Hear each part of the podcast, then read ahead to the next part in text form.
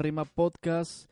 En el episodio número 5, la parte número 2, nos quedamos hablando acerca de la música que nos ha dado pues para hablar mucho tiempo y hemos decidido dividir el, el podcast en dos partes y pues esta es la segunda parte, así que vamos a continuar con lo que Felipe nos estaba comentando. Como, como mencionabas, la clave está en que en la música se propaga un mensaje, pues y, no podemos contradecirnos, como bien decías. Y yo considero que el hacer música puramente bíblica uh, en nada limita al artista, en, en, nada limita al compositor o, o, aquel que, que, vaya a escribir una canción. En una ocasión yo, yo miraba una entrevista que le hacían a, a, a cierto, cierto cantante, ya no, voy a, ya no vamos a dar nombres, que le preguntaban acerca de, de su música y que le decían que la música que él hacía fácilmente ellos podían pensar que era una canción que él estaba dedicando a su esposa, pero que en realidad se la estaba dedicando a Dios. O sea, Marcos Witt. No, no, no, no, no, era otro. Pero él tuvo que decir, o sea, no, es que en realidad es, es para Dios. Y entonces el, el, el, entre, el, entrevistador como que se sacó de onda y fue como que dijo, ah, bueno, o sea, en realidad es para Dios, pero fácilmente la podemos dedicar, se le puede dedicar a, a nuestra mujer, se le puede dedicar a nuestra familia, y ahí es el problema, que el mensaje que se da en las canciones, la temática, fácilmente la puedes dedicar a, en, en, a, por ejemplo, una canción que sea dedicada a Dios, como no viene explícito Dios, Jesús o, o el pecado, el, el, la, la, la, obra redentora de Cristo, fácilmente podemos decir, ah, te dedico esta canción. Se malinterpreta. Ajá, se malinterpreta. Ajá, o sea, y, y puedes decir, este, te la, te la puedo dedicar, ¿por qué? Porque en realidad no está claro para quién es, pues, y, y es, es, muy ambiguo, ¿no? El, o sea, se puede interpretar de, de, muchas maneras. Y entonces, este artista después dijo, uh, porque en su, en su más reciente disco, pues no menciona mucho, bueno, prácticamente nada a Dios. Entonces, se, se, se tiene esa, esa creencia de que el lenguaje bíblico limita al artista, ¿no? Que, que tanto mencionar a Cristo, tanto mencionar la cruz, tanto mencionar el arrepentimiento, los pecados o, o, o, o términos cristianos uh, que aburre o que lo limita, ¿no? Que no lo deja explotar toda su capacidad artística, toda su creatividad ajá, que tiene el hombre. Yo considero que no, porque bueno, quizás este se va a escuchar como muy arrogante, muy vanaglorioso, pero este nosotros hemos estado en, esa situación de, hacer música o de hacer letras uh, puramente bíblicas. Hemos, eh, hemos tenido el sentir y, el llamado de parte de Dios y en realidad yo no creo que, esté haciendo algo que me esté limitando, ¿no? Que, yo no me veo diciendo, ah, me gustaría estar haciendo otro tipo de música, oh, siento que no estoy dando todo mi potencial. En realidad representa un reto mayor porque lo que hacemos tiene que tener congruencia, tiene que ir acorde a algo en lo que nos estamos basando, ¿no? Sea, no estamos hablando de nuestra mente de, ah, a mí se me ocurrió hablar de esto y, no, tiene sentido mi canción, sino que tiene que tener un sentido porque me estoy basando en la palabra de Dios. Y en realidad yo considero que no es que limite al artista, sino todo lo contrario, sino que hace que el artista se ponga a prueba en su, en su capacidad uh, como intérprete, como intérprete ajá, eh, en, en su capacidad para interpretar la Biblia y en su relación con Dios, que es lo, es lo primordial. Yo pienso igual que tú, Otto. Uh. Mira, este. Una de las cosas es que las personas piensan que los limitan porque ellos quieren llegar a un público uh -huh. que no quiere escuchar la Biblia. Sí. Por eso es que ellos dicen que son limitados. La mayoría, no todos, ¿verdad? Ahora, si tú y yo queremos llegar a personas que escuchen verdaderamente el mensaje y la Biblia, vamos a escribir la Biblia y no nos vamos a limitar. ¿Por qué? Porque uno de los de las cinco solas es la escritura, la eficiencia, sí. ¿no? Y la eficiencia de la escritura y la suficiencia de la escritura, porque la escritura siempre en todos lados te lleva a la cruz. O sea, nosotros nuestro mensaje siempre tiene que ser que Cristo murió por nosotros, que resucitó por nosotros y que está sentado a la diestra del Padre y que va a volver por nosotros. Ese es el evangelio, este en pocas palabras. Y de una u otra manera, en cualquier tema que podamos sacar, podemos mencionarlo. Uh -huh, sí. Y eso no me va a limitar a mí para escribir acerca de otras cosas, como dijo Felipe, porque de una u otra cosa siempre me va a llevar ahí. Sí. Todo va a apuntar al... al- todo, a la todo, cruz. todo ahí es. Y tarde o temprano lo tienes que mencionar. Sí. Si tú dices, no lo voy a mencionar y ahora por, en vez de decir Cristo voy a decir pisto, ¿no? Para que, para, para que, para llegar a otras personas, ¿no? A otro público. Voy a convertirme a ellos para. Y en realidad Pero en realidad no debería ser así. Ellos tienen que escuchar el mensaje como es Sí. para poder entender que lo que lo que es verdaderamente necesario, ¿no? ¿Sí me entiendes? Sí, sí, sí. Y la y lo que es la suficiencia de la escritura. Entonces, yo pienso que la escritura no debería de de Delimitar. delimitar, sino enriquecer más que nada Así es. al intérprete o al autor o al que lo va a hacer para, para escribir una canción. Entonces, yo concuerdo contigo en 100%. Amén, gloria a Dios, para que vean que estamos en, en, en acuerdo, como un Y- acuerdo. De hecho, la, la palabra de Dios, las sagradas escrituras, la Biblia, para los que no entendieron las primeras dos. Ah, no, perdón, perdón, ya. Muchos sinónimos, ¿no? O sea, porque a veces dices la palabra y mucha gente no, no la relaciona, ¿no? Dices, bueno, la palabra de, de qué o qué. La palabra de Dios, la Biblia, es considerado uno de los libros con un lenguaje más enriquecedor de todos los tiempos, de todos los libros que han salido. Es el lenguaje más poético, es el lenguaje que, ahora sí que hablando teológicamente, para los que han estudiado teología, este, que no sé cómo, cómo explicarlo, como, o sea, contiene metáforas, contiene, este, alegorías, poesía, de todo, o sea, si tú tratas de expresarte en alguna manera, en especial, por decir, si quieres hacer una alegoría, ¿no? En una canción, la escritura tiene las más hermosas alegorías que puedan existir. Así es. Este, no voy a mencionar ninguna ahorita porque pues nos, nos llevaría más horas, ¿no? Estar aquí. Pero si quieres hacer una poesía, la escritura la tiene. O sea, si quieres incluso a- hacerle una canción a tu esposa, la Biblia tiene los mejores versos que un esposo le puede dedicar a una esposa y está en. Cantar de los Cantares. Claro que el, la- el lado espiritual pues siempre va a ser la semejanza de la, de la iglesia y, y Jesús, ¿no?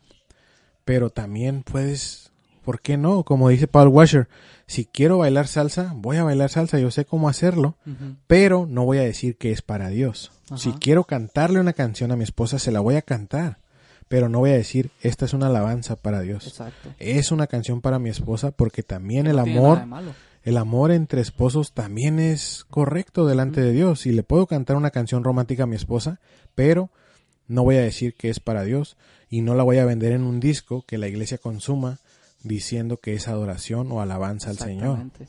Puedo sacar una canción, ¿por qué no? ¿Por qué no sacar un single gratuito para que la gente lo escuche y se lo dedique a su esposa, a su esposo? ¿Por qué enriquecerme a través de esto? Sí, y, y tocas un punto muy interesante con las, las canciones románticas. Yo, yo he escuchado que, bueno, nosotros entendemos que, que no está mal que nosotros escuchemos música secular, que no es un pecado, pero mi punto de vista, y creo que es el punto de vista de los tres, es ¿para qué? ¿No? O sea, no es necesario eh, escuchar música secular cuando tenemos una amplia variedad tanto de géneros como de temáticas y, y- y sobre todo bíblicas dentro del cristianismo. O sea, si es por géneros, hay un género que, ah, que habla de eso que es cristiano, ¿no? Hablando de géneros, quiero mencionar el género reggae, que es uno de los que realmente yo más disfruto escuchar. Porque muchas veces la gente piensa, no, pues ellos son raperos, lo que más les gusta es el rap. Sí. Pues déjenme decirle que a, Bueno, mí, a mí sí. lo que más me gusta escuchar es el reggae. Sí, sí, sí. La verdad, yo no tengo el talento para cantarlo, no toco ningún instrumento, pero es uno de los temas que más deleita mi oído. Y que lo escucho porque me gusta. Y algunos tienen contenido bíblico Sí. y son los que más escucho. Porque aparte de edificarme, puedo, pues ahora sí que escuchar algo que, que realmente sé que no está ofendiendo a Dios, ¿no? Y, y es uno de musicalmente de los que más me gustan. Sí, o sea, por ejemplo, a mí me gusta mucho el rap, pero también me gusta el rock y, y de repente lo escucho.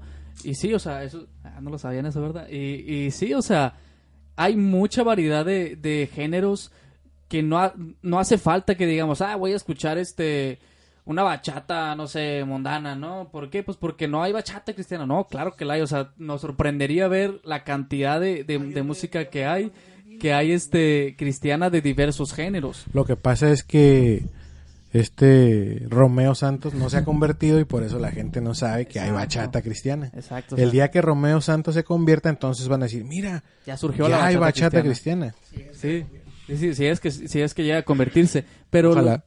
pero lo que quiero tratar es el, las canciones que hablan de amor. Yo he escuchado, por ejemplo, que, que si algo, que- si música secular que puede ser escuchada y que puede ser bien vista es la que trata acerca del amor y se dice con con hasta hasta bíblico, ¿no? Que por qué? Porque Dios es amor, ¿no? Como la de un pacto con Dios Exacto, hicimos. exacto, tú y-". que- La tocan en todas las bodas dentro de la iglesia Ajá. y yo no sé si es cristiano o no, la verdad. Pues se supone que el, el cantante, me parece el compositor, o no sé, es Rabito, ¿no? Y Rabito supone que será cristiano, no lo sé, la verdad no, no lo conozco al brother. Pero a lo que me refiero son canciones que son mundanas, que son seculares, pero que hablan del amor. La gente cree que está bien escucharlas cuando tenemos que ser sinceros, el amor o, o- lo que el mundo entiende como amor es muy diferente a lo que la Biblia nos dice que es el amor. Muchas de, de- este, muchas de esas canciones, el fin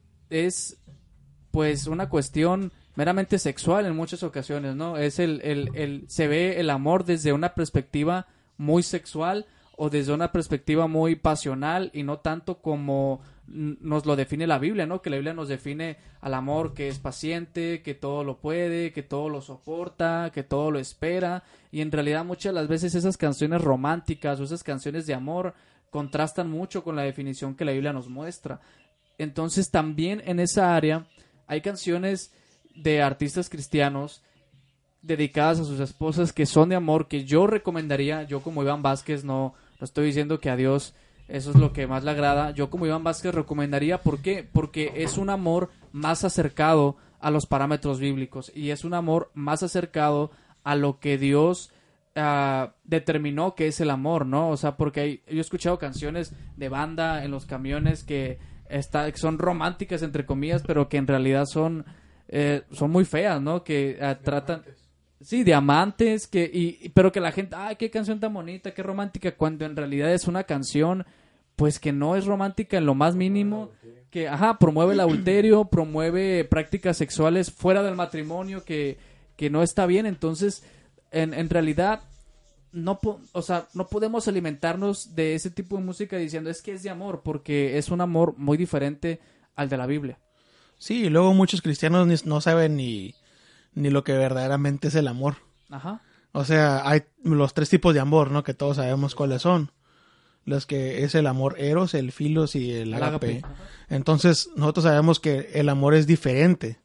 No es el mismo siempre. Entonces, depende de cuál amor se, se diga y depende cuál es la perspectiva con la que ellos miren el amor Sí. o piensen que es el amor.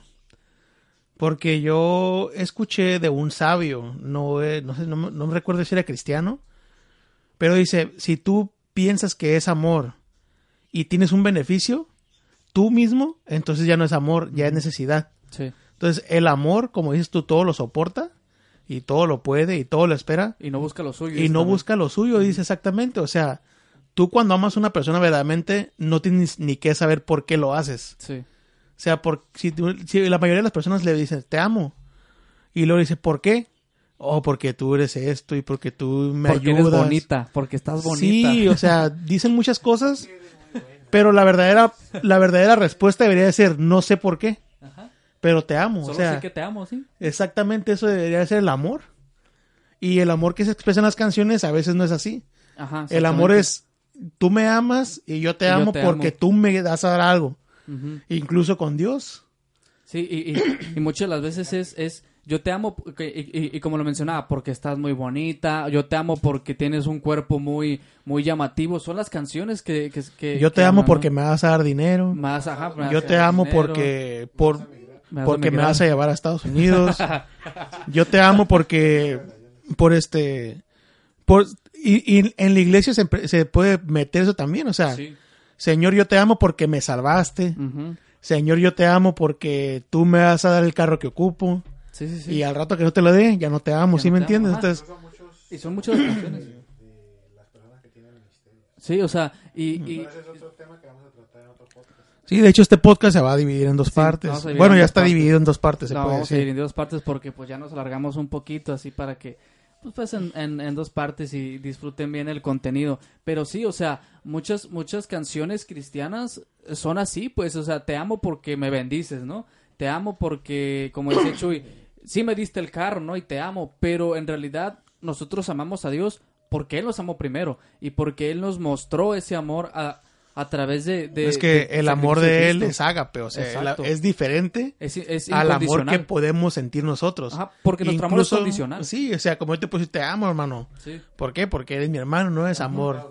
Sí, No, o sea, es un amor diferente Porque no llegué tan tarde hoy. al que yo le puedo decir te amo a mi esposa Ajá. o, al- o a Dios. Sí, sí, sí. O es sí me- diferente. es, es un amor diferente y que tenemos que saber qué es el amor para poder cantar de amor. Ajá. Sí, en- entonces, y como, yo mencionaba, es muy diferente el concepto que tiene el mundo del amor al que nosotros como cristianos deberíamos de tener. Y entonces, al estar expuestos a ese tipo de, de amor o esa malinterpretación, perdón, del amor, va a hacer que el amor que nosotros entendemos sea distorsionado, como muchos otros, otros conceptos, a raíz de que estamos siendo alimentados de música que no nos edifica. ¿Por qué?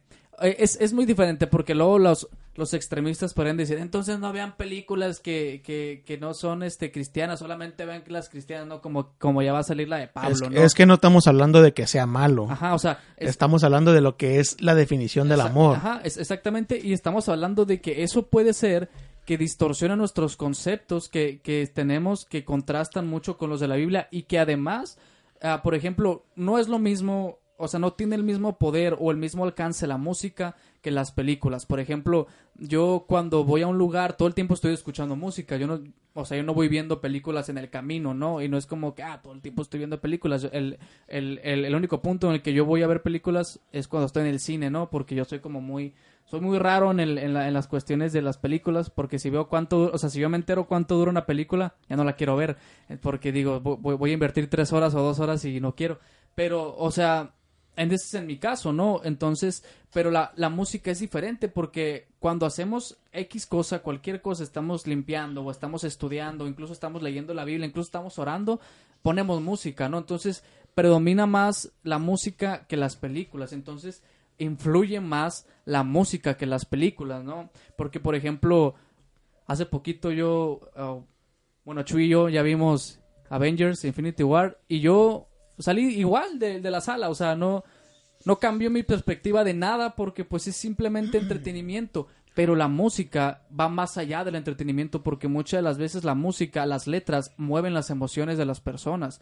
Por ejemplo, tú puedes estar triste y lo que vas a querer escuchar es música triste, ¿no? Si, si, si eres muy, muy dado a, a, a eso, ajá, o sea, vas a escuchar música triste y es- entonces eso va a distorsionar mucho el- cuestiones bíblicas, ¿no? ¿Por qué? Porque la música tiene ese poder, o sea, tú no vas a decir, ah, estoy triste, voy a ver una película más triste, ¿no? O sea, la verdad es que no. De hecho, la música tiene ese tipo de influencia, ¿no? De manipular los sentidos, el sentido del oído y controlar las emociones.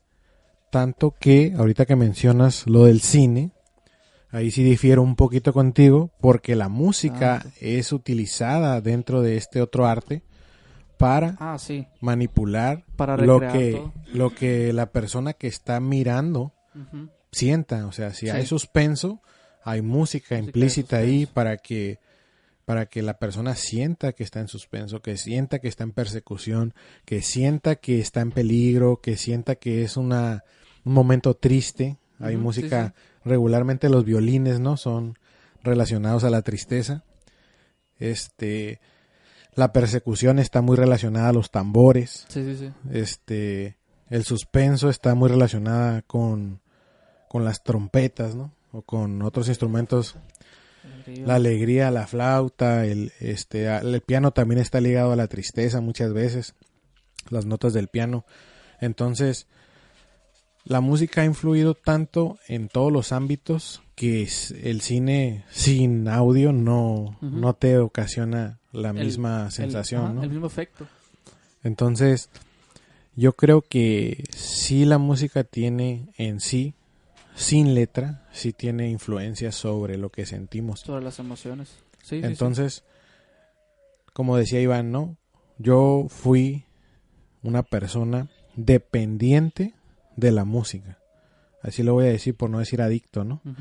Yo fui muy dependiente al grado de no poder hacer nada si no estaba escuchando música. Me sentía mal, desanimado, sin energías. No quería prácticamente hacer nada, por decir, lavar mi auto o limpiar mi cuarto o ir a trabajar. O sea, si no había música, no podía ni siquiera, por decir, recorrer un trayecto de mi casa al trabajo si no estaba escuchando música, porque esa es la dependencia Sí. a la que llegamos muchas veces sin darnos cuenta porque la sociedad no nos dice, hey, eres dependiente de la música, ¿no? Y creemos que es un gusto, ¿no? Es que me gusta mucho la Sí, música. me gusta mucho, pero ya puede llegar a ese grado. No digo que Sí. todas las personas lleguen a ese grado, pero yo sí lo viví. Yo puedo decir que una vez que fui regenerado por medio de la palabra de Dios, esa dependencia desapareció. Y aunque hoy tengo la satisfacción de hacer lo que me gusta y hacer música y rapear y todo eso, ya no tengo esa dependencia. Puedo levantarme sin escuchar música todo el día. Puedo durar días sin escuchar música que yo ponga. Obviamente mis vecinos siempre van a poner música, ¿no? Sí. Y yo veo y digo, tal vez ellos están como yo, porque se levantan y prenden la música para lavar la ropa, para hacer de comer, para todo. Sin música mucha gente no se mueve y tenemos que reconocer que dentro de la iglesia Exacto. también existe esta dependencia y que muchas veces no se reconoce y se está escuchando música todo el día diciendo que está alabando a Dios cuando en realidad está satisfaciendo esa dependencia, como ya lo mencioné antes. Sí, es verdad. O sea, por ejemplo, yo, a, a mí me, pues me consta eso que, que dice Felipe, no, hay veces que yo le pregunto, oye Felipe, ¿escuchas esta canción? Y Felipe me dice que no, casi siempre me dice que no, y siempre yo se la tengo que enseñar, no, ah, escúchala, o se la mando, porque en realidad sí, o sea, y, yo sí escucho mucha música, y eso es, eso es verdad, o sea, que, que ah, como mencionábamos en la introducción al principio, se le está dando una importancia muy grande a la música que no la tiene, sobre todo nosotros como cristianos. El mundo quizás se la puede dar y, y pues ni modo, ¿no? Eh, A, a que Dios les abra el entendimiento, pero nosotros como cristianos le estamos dando una importancia muy grande a la música, ¿no? Que si no hay música no alabamos, que si no hay música no nos sentimos bien, que si no hay música no buscamos de Dios, cuando en realidad Dios está ahí independientemente de la música. Sí, y ahorita que ya estamos pues en, el, en la extensión, ¿no? Quiero que mencionemos acerca precisamente de esta importancia que se le da dentro de la iglesia, tanto que a los músicos muchas veces no se les exige que tengan cierto conocimiento bíblico, Exacto. ni siquiera a veces básico, se pone a tocar a gente que no conoce ni siquiera la creación, ni en cuántos días fue hecha, ni en cuál fue hecha el hombre, o sea, lo más básico que ¿Y te, cuántos libros tiene la Biblia? que, que te puede enseñar una escuela dominical, digamos, a nivel infantil. Desgraciadamente, tengo que decir esto, muchos músicos que hoy tocan dentro de las congregaciones no tienen ni siquiera este nivel de conocimiento. Y estamos empleando este tipo de personas porque se les está dando una responsabilidad dentro del servicio a Dios cuando en realidad deberían de estar más preparados que las personas que los escuchan. Exactamente. ¿Esto en qué influye dentro de el- la adoración y de la alabanza? Que muchas veces no se escogen los cantos o los himnos de la manera correcta porque se desconocen las escrituras. Y podemos estar cantando cosas que incluso sean herejías Exacto. por el motivo de que a veces los mismos líderes o pastores les dicen tú enfócate en tu instrumento.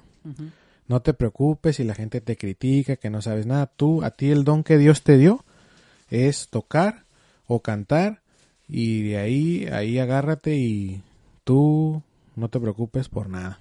Sí, o sea, y, desgraciadamente muchas de las veces la gente, los músicos y, y- la gente que escucha mucha música basa su teología en la música que escucha, ¿no? Y no siempre podemos decir que las canciones, aunque se digan ser cristianas, no siempre pueden estar bien bíblicamente, ¿no?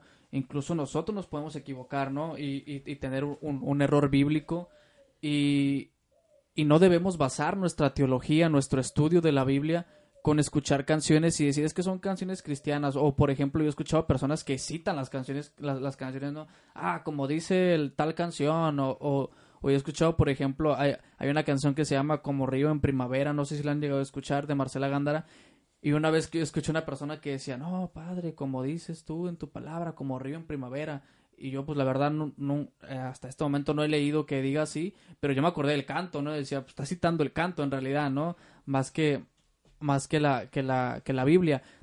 ¿Por qué? Porque es tanto la, la presencia que tenemos de música que creemos y decimos, bueno, esto, esto lo debe decir la Biblia, ¿no? Entonces nuestra teología se basa en lo que dicen los cantos y muchas de las veces los cantos pues no son bíblicos y, y como decía Felipe, puede que hasta incluso estén diciendo herejías, ¿no? Puede que incluso hasta si las comparamos con la Biblia pueden que vayan muy en contra. Entonces tenemos también, bueno, yo no soy este músico, pero se tiene que, que tener mucho cuidado en qué tipo de cantos se selecciona. Por ejemplo, Chuy, tú que tocas y, y cantas, este, tú en qué te basas para, para elegir los cantos que vas a cantar en una reunión. Bueno, cabe destacar que se tiene que preguntar a todos, no nomás a mí, ¿verdad? Sí, sí, sí, claro. Se lleva una votación y eso sí, cuando se dan los cantos que quieren sacarse nuevos, entonces se tiene que analizar Sí, lo que dice. Y si una persona que no lee la Biblia lo va a analizar, pues es un más del 50% que va a caer en una cosa que no es correcta. sí, Pero si alguien de todos los que están ahí lee la Biblia y dice, ¿sabes qué? Esto no es bíblico. Y ya lo analizamos y no es bíblico y abrimos las escrituras y no es bíblico, lo que tiene que hacer es desechar, desechar el canto. ¿Por qué? Porque, como dices tú, al rato una persona que esté orando va a decir una cosa que no tiene nada que ver. ajá, exacto. Por eso es, es muy importante escuchar lo que vamos a decir. Y, y este, nosotros tenemos una, una función importante en eso más que nada, en elegir lo que vamos a cantar, Sí, porque nosotros no somos autores, somos intérpretes sí, en la iglesia, entonces tenemos que elegir muy bien lo que tenemos, lo que queremos cantar y lo que vamos a cantar con la congregación, no para la congregación, sí. porque la congregación tiene que cantar, porque esa es la es alabanza, función, es la alabanza, o sea, y entonces si nosotros escogemos una canción que tenga una herejía, la congregación la va a cantar. Y la congregación se va a quedar con esa herejía. Exacto, eso va a pasar. Entonces, tanto como yo que toco y canto, tengo esa responsabilidad en elegir una canción, tengo esa misma responsabilidad al escribir una canción de rap, Exacto, sí, sí, sí. que sea bíblica completamente y que lo que diga no, no sea errado, pues. Sí, De hecho, yo tengo, yo puedo decirte, este, si tú me dices, ¿dónde viene esto en la Biblia? Y yo tengo una canción de eso, yo te puedo decir más o menos exactamente dónde está. Bueno, más o menos exactamente no, ¿verdad? Más sería una contradicción. sí, sí, sí. Más o menos en qué parte de la Biblia está, por libro y por capítulo, porque cuando yo escribo una canción, me baso en la Biblia completamente. sí. Entonces, si tú me dices, ¿en qué parte de Santiago? Yo tengo una canción de Santiago que se llama Santiasis sí.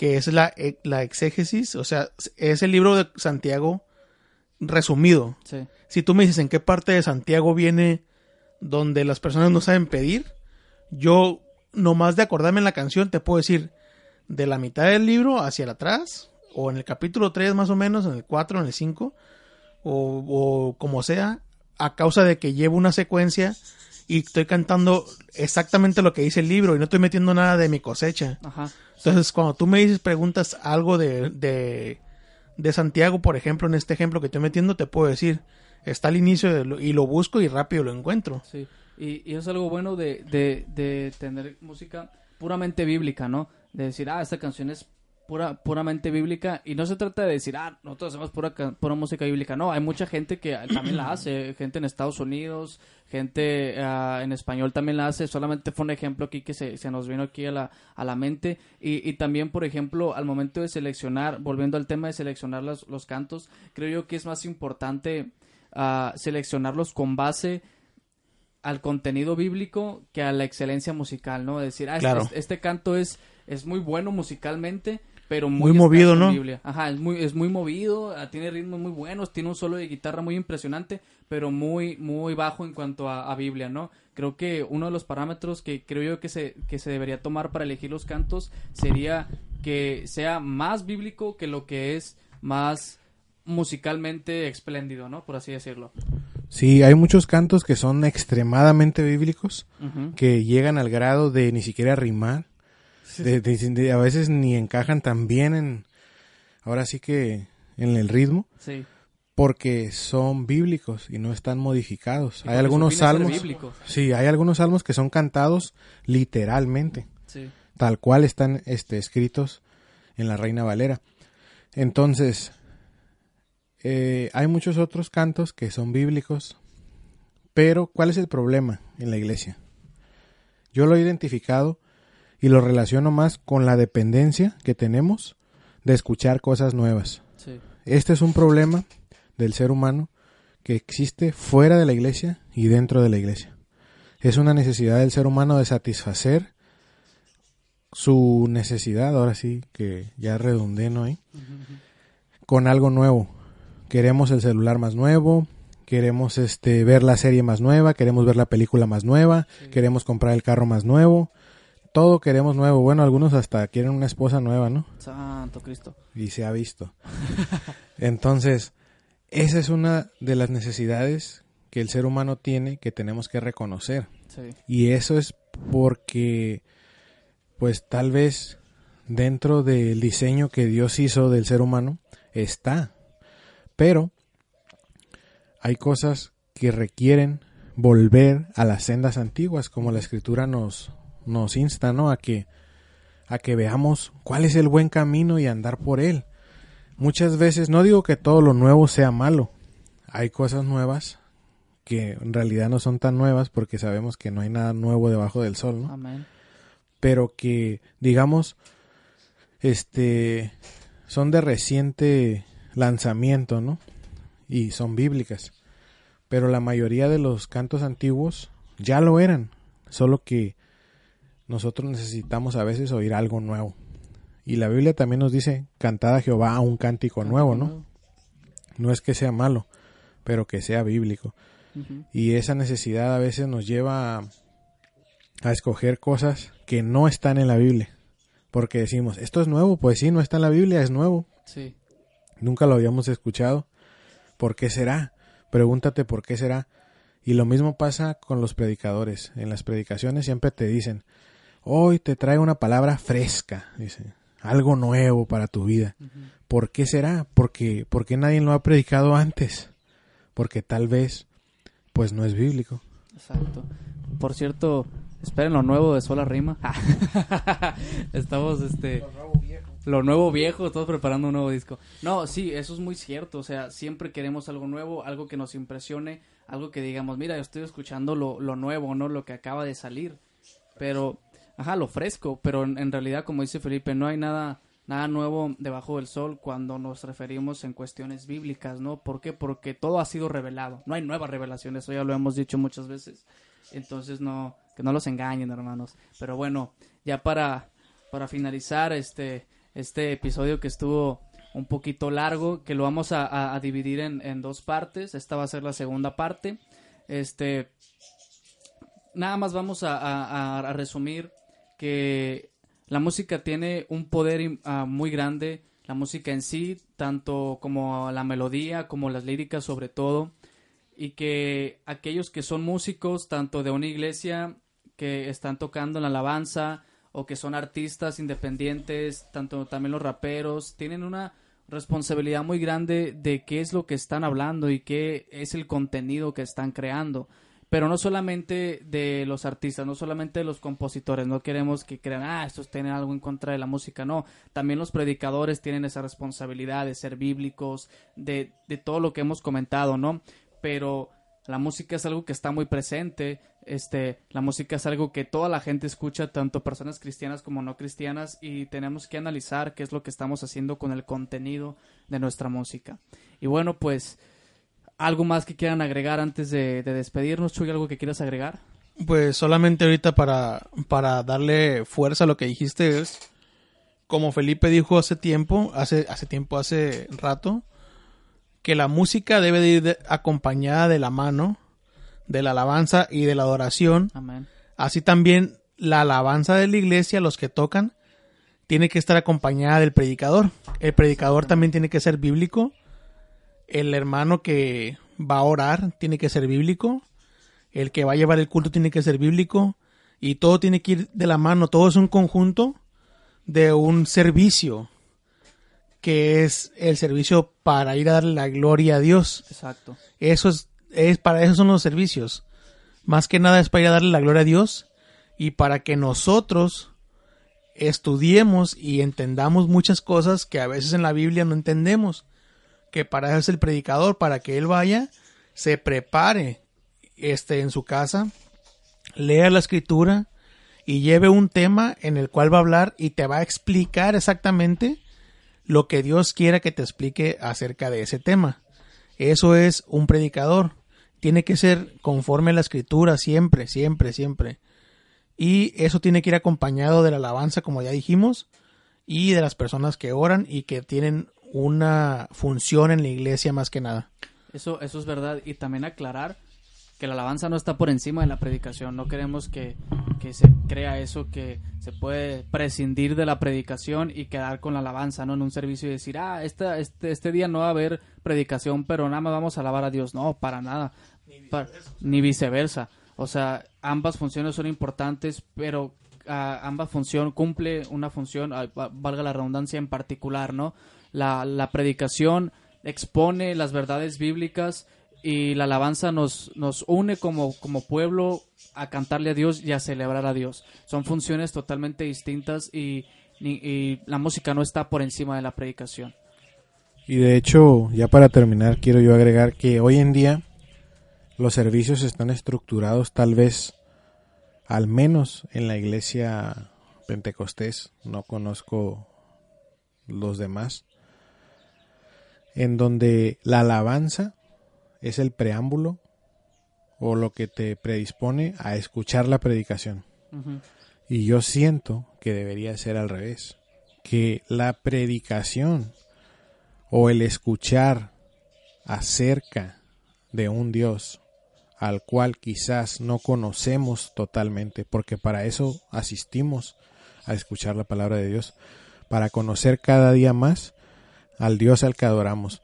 Entonces, si queremos alabar a un Dios, si queremos adorar a un Dios que no conocemos, estamos cayendo en la idolatría. Decía un predicador que no voy a mencionar para que no digan que lo idolatro, que el domingo es el día de mayor idolatría en toda la tierra porque mucha gente se congrega para cantarle a un Dios que no conoce. Entonces, si las personas que asisten a una congregación empiezan a cantar, quizás muchos asisten por primera vez y están cantando. ¿Cómo van a alabar a ese Dios que ni siquiera les han presentado? ¿Cómo van a adorar a ese Dios del cual ni siquiera han escuchado porque es la primera vez que asisten a un templo? Y de hecho muchos se quedan pues callados, ¿no? Pero, sin embargo, una vez que han escuchado de ese Dios, de sus atributos, y lo han conocido, entonces podrán adorarlo. Si el Espíritu Santo les ha redarguido de su pecado, si se han arrepentido y quieren realmente alabar a ese Dios por sus obras, por su magnificencia, por su excelencia, por su amor, porque entregó a su Hijo por nosotros, será después de escuchar la palabra de Dios. No hasta entonces no podrán hacerlo aunque quieran. Amén. Tienes toda la razón, Felipe. Y bueno, habiendo dicho eso, pues vamos a concluir ya con, con este episodio. porque pues como vieron la música tiene una importancia muy grande, se le da una importancia muy grande y prueba es de que pues hicimos dos partes del episodio, ¿no? Así que bueno, pues eso ha sido todo por nuestra parte. Esto fue Sola Rima Podcast. Mi nombre es Iván Vázquez. ¿Quieren despedirse, Chuy, Felipe o yo despido? Bueno, muchísimas gracias por habernos escuchado. Vamos a pasar los ofrenderos en un momento. Nada, se crea. Muchísimas gracias por escucharnos. Ya saben que en la descripción del video van a estar los links para que lo escuchen a través de iTunes, para que lo escuchen a través de Evox y muchísimas gracias por escucharlo a través de YouTube. Suscríbanse y Dios les bendiga. Muchísimas gracias.